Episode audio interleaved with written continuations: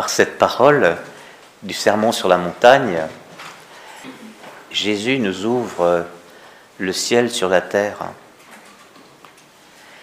Souvent, cette parole est prise comme euh, une liste d'obligations, de commandements, de recommandations impossibles à tenir. Vous rendez compte on, vous gifle et vous tendez l'autre joue. Alors on se dit, mais qui fait ça? Qui fait ça? De quoi s'agit-il? Tout repose sur ce fameux commandement, plutôt cet encouragement, soyez saints, car Dieu est saint. Et ici, Jésus dit, vous donc, vous serez parfaits comme votre Père céleste est parfait. On n'est plus juste, dans une injonction, essayez de toutes vos forces d'imiter Dieu. À aucun moment il n'a été question de ça, d'imiter Dieu. Pour qui nous prenons-nous de vouloir imiter Dieu d'ailleurs? Dieu est-il imitable? Par, par une créature C'est pas possible ça. Alors ça veut dire quoi? Ça veut dire quoi ça? Ben, Ça veut dire Dieu ne s'est fait qu'une seule image de lui. C'est l'homme. À l'image, à son image et à sa ressemblance, il le créa. Dans les dix commandements, il y a Tu ne te feras pas d'image de Dieu. Il n'y a que Dieu qui peut se faire lui-même une image. Et l'image, c'est tous vos visages que j'ai devant moi. Chaque homme est image de Saint Paul lui, dans, l'épître d'aujourd'hui, il nous dit une autre chose incroyable. Il dit Ne savez-vous pas que vous êtes un sanctuaire, un temple de Dieu, et que l'Esprit de Dieu habite en vous? Vous êtes un temple de Dieu. Alors ça permet de comprendre un peu mieux euh, la manière dont Jésus reprend ces commandements qui, ont, surgi à une époque où il s'agissait de, régler des conflits à l'intérieur du peuple hébreu. Hein. Comment est-ce qu'on fait? Est-ce que si on m'enlève un œil, je, tue le bonhomme tout entier, je me venge Donc on peut dire Dieu a mis de l'ordre un peu dans tout ça. Hein. La, loi de Moïse donnée sur le Sinaï, eh bien, elle contient un certain nombre de recommandations pour, pour contenir la violence et pour essayer que ce peuple que ce peuple ressemble quand même à un peuple de Dieu, quoi. Jésus va beaucoup plus loin. Déjà, il nous apprend quelque chose de stupéfiant. Dieu n'a pas d'ennemis. Dieu n'a pas d'ennemis. Ce sont les hommes qui ont des ennemis. Mon ennemi, c'est pas un ennemi pour Dieu. Mon ennemi, c'est pas un ennemi pour Dieu. Dieu n'a pas d'ennemis. Il y a des ennemis de Dieu, mais Dieu n'a pas d'ennemis. Il y a carrément des ennemis de Dieu. Hein des gens qui se moquent de lui, des gens qui n'en veulent pas, des gens qui disent qu'il n'existe pas, des gens qui persécutent ceux qui croient. Il y a des ennemis de Dieu, mais Dieu n'a pas d'ennemis. Les méchants, il y a des méchants, dit-il. Eh bien, il fait lever son soleil sur les méchants et sur les bons. Ça, c'est très vexant hein, pour, euh, pour ceux d'entre nous qui, qui pensent livrer le, le combat pour la justice donc ça veut dire, on fait comme dans les anciens westerns, euh, les bons cowboys tuent les mauvais indiens. Hein. Et à la fin, on finit toujours avec John Wayne qui arrive avec, euh, la cavalerie et, il vous arrange tout ça. Hein. Dieu n'a pas d'ennemis. Alors, si Dieu n'a pas d'ennemis et que nous sommes des images de Dieu, comment justifier que nous en ayons? C'est ça le principe, le moteur, le levier de cet enseignement de Jésus. Donc, vous serez parfait. Parfait, ça veut dire vous arriverez à, épanouir toute la grâce qui est au fond de vous et que Dieu a déposée par création. Eh bien, soyez parfait, pardon, vous serez parfait. C'est l'indicatif futur, comme votre Père céleste est parfait. Dieu n'a pas d'ennemis. Alors ça veut dire quoi? Ça veut dire que nous, nous sommes invités à faire savoir à nos ennemis qu'ils sont les enfants du Père, qu'ils le resteront, tant qu'ils le veulent, eux, hein, parce que s'ils ne le veulent pas, ben, le, Père va continuer de les aimer, mais, eux, ils peuvent se mettre en enfer. L'enfer, c'est quand on se, retire volontairement de la présence de Dieu. C'est ça l'enfer. Hein. Mais Dieu ne met personne en enfer. C'est pas moi qui dis ça, frères et sœurs. C'est le pape Jean-Paul II, et c'est même écrit dans le catéchisme de l'Église catholique qui l'a supervisé. L'enfer, c'est une auto-damnation. On se met soi-même en enfer. Bon, comment? En, se soustrayant à l'amour de Dieu. Je n'en veux pas de cet amour. Eh bien, je suis en enfer, voyez? Bon. Dieu n'a pas d'ennemi. Alors lui, il nous demande de faire voir ça, de montrer cela sur la terre. Tant que nous nous entretenons l'idée qu'il y a des ennemis, et que nous, avons bien raison d'en avoir, hein, avec tout ce qu'ils m'ont fait, etc., voilà, euh, je vais quand même pas, etc., vous connaissez le discours. Tant qu'on justifie tout, eh bien, nous sommes loin du compte, c'est-à-dire, ne révélons pas sur terre le royaume de Dieu, le royaume des cieux, le royaume qui est au ciel. Or, Dieu a mis son image en l'homme pour que l'homme, il, organise la terre de telle sorte qu'on voit comme en miroir le ciel. Le royaume des cieux, il est fait pour être le royaume de la terre. Hein. Le royaume de la terre, c'est le royaume des cieux qui descend sur la terre.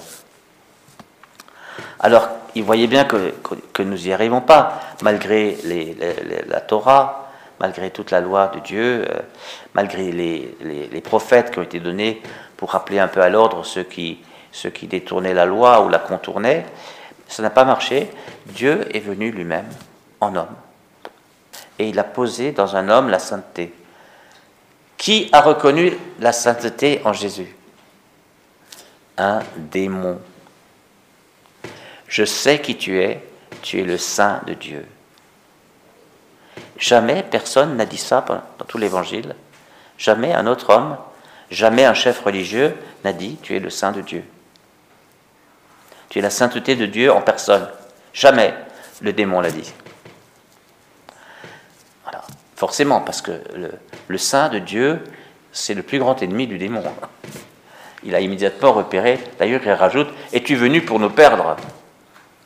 La réponse est oui, tellement évidente que Jésus répond même pas. Bien entendu, je suis venu pour vous perdre. Et nous, nous sommes là pour perdre les démons qui sont sur la terre, pour faire taire la violence, la vengeance. Vous n'aurez pas ma vengeance. Vous avez entendu ça? Vous n'aurez pas ma vengeance. Vous n'aurez pas ma haine. Tu, ne haïras pas. Euh, j'ai lu un livre sur euh, euh, le conflit israélo-palestinien d'un médecin palestinien dont on a massacré les deux filles. le livre s'appelle Tu ne haïras pas. Bouleversant, bouleversant. Ah Donc, voyez, nous sommes donc chargés d'aller au bout de notre sanctification, hein, puisque nous sommes les temples du Saint-Esprit. Donc, la sainteté de Dieu en personne, c'est le Saint-Esprit, habite en nous. La sainteté, c'est pas une chose. La sainteté, c'est une personne. C'est l'Esprit Saint l'esprit de sainteté, si vous voulez. L'esprit de sainteté habite en nous et fait de nous un temple du Saint-Esprit. Donc, un temple du Saint-Esprit, un temple du Saint-Esprit, un temple du Saint-Esprit, un temple du Saint-Esprit. C'est encore plus important et plus beau que la magnifique chapelle de la Tumeno, hein. que la cathédrale de Strasbourg, que toutes les cathédrales rassemblées. C'est encore plus beau, chaque, temple du Saint-Esprit. Donc, quand Jésus dit Vous serez parfaits comme votre Père céleste est parfait, il ne nous, donne même pas un ordre. Il nous dit, vous avez tout pour le faire. Il dit ça. Il dit, vous avez appris qu'il a été dit, tu aimeras ton prochain, tu haïras ton ennemi. Eh bien, moi, je vous dis, aimez vos prochains et priez pour ceux qui vous persécutent. Et quand il dit, moi, je vous dis, eh bien, il, nous donne la loi nouvelle, celle qu'il a inscrite dans nos cœurs, et que nous, nous sommes censés suivre. Parce qu'il nous donne son esprit pour le faire. Autrement dit, c'est pas du courage qu'il faut pour tendre l'autre joue. c'est de la foi. C'est pas du courage. Quand Jésus est giflé, rappelez-vous, lors de sa, passion, il y a un soldat qui le gifle. C'est comme ça que tu parles euh, au grand prêtre Et Jésus lui dit, c'est une façon de tendre l'autre joue. Il lui dit, pourquoi me gifles-tu? Si j'ai mal, parlé, en quoi? Si j'ai bien parlé, pourquoi? Pourquoi me gifles-tu? Et quand il pose cette question à, son offenseur, et vous savez tous qu'une une gifle en pleine figure, c'est plus offensant qu'une claque qu'on met sur le, sur le derrière d'un petit enfant. Hein. Euh, au même enfant, vous lui mettez une claque dans la figure, ça ne fera pas le même effet. Hein. Le visage, c'est toute notre personne qui est dans le visage. Hein. Le visage, c'est le visage. C'est notre identité. Hein. C'est notre personnalité. Jésus reçoit une gifle d'un soldat et il lui parle normalement. Pourquoi me gifles-tu? Ça me fait penser à, cette biographie que j'ai lue de Nelson Mandela euh, pendant qu'il était dans son bagne à casser des cailloux, exactement comme c'est décrit dans Lucky Luke, voyez. Avec des pioches, il cassait des cailloux, sous le, soleil. Et il avait à un moment donné un, capot, un, petit chef comme ça, qui aboyait des ordres du matin au soir. Euh, tous, les, prisonniers euh, lui donnaient un, surnom, que je ne dirais pas ici, et lui, il, il appelait Monsieur. Il l'appelait Monsieur voyez, en fait, en l'appelant monsieur, il lui donne une chance d'évoluer vers monsieur. En l'appelant par un surnom qui fixe un comportement, ou même là c'était euh, euh, quelque chose de son corps, pour ça je trouve que c'était très laid, de manière, bon, eh bien on le fixe dans quelque chose, dans un défaut, voilà. Euh, et, il, n'a plus d'avenir celui-là. Il est comme, comme on épingle un, un papillon sur un support, voyez. Voilà, il est mort. Quoi. Puis Jésus dit Pourquoi est-ce que vous ne feriez pas de vos ennemis des frères? Et je pense à ce témoignage de frère André, un frère évangélique hollandais, euh, qui, qui, s'est mis en tête d'aller voir le, chef du Hezbollah chiite libanais, euh, Nasrallah. Tout le monde avait peur de Nasrallah. Il a, il a obtenu un rendez-vous avec lui. Il était juste accompagné d'un ou deux frères voilà, qui ont enregistré et filmé avec l'accord de Nasrallah. Avant qu'il y aille, aille, quelqu'un lui dit, euh, frère André, mais où trouvez-vous donc le courage euh, d'aller rendre visite à un terroriste? Et il répond, je ne vais pas aller voir un terroriste, je vais aller voir un frère. Vous voyez, ça nous laisse pantois. Ça nous laisse pantois. Je vais aller voir un frère. Et il est allé voir Nasrallah comme on va voir un frère. Il lui a offert un joli Nouveau Testament, euh, énorme, voilà, tout comme il faut là-bas, euh, serti de, de, dorures et de trucs. Magnifique livre, avec une grande croix sur la couverture. Et on, le voit remettre le livre à Nazrallah, qui est très honoré parce que c'est carrément un, un, évangéliaire, quoi, comme on disait. Et Nazrallah est tellement touché qu'il il, il lui propose d'enseigner tous ses soldats. Et alors on voit la scène suivante sur la plage, assis par terre, dans le sable, tous les soldats, leur kalachnikov sur les genoux, euh, en train d'écouter, d'écouter frère André qui les enseigne sur Jésus-Christ. On croit rêver, hein Voilà, il l'a fait comme ça. Par son comportement, il a ouvert des portes. Une fois que vous avez des terroristes, il ne reste plus qu'à sortir les grenades. Frère, c'est autrement. C'est là qu'une conversion nous attend, frères et sœurs. Peut-être que le carême qui vient peut nous aider à, changer de. À, nous déplacer, à quitter l'esprit du monde, même s'il est un peu civilisé, œil pour œil, dent pour dent, et pas tout le bonhomme pour un œil, bon, euh, c'est quand même violent, violence pour violence.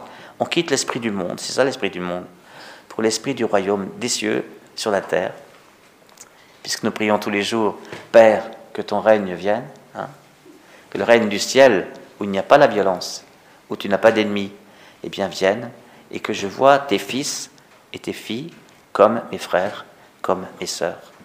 Hein.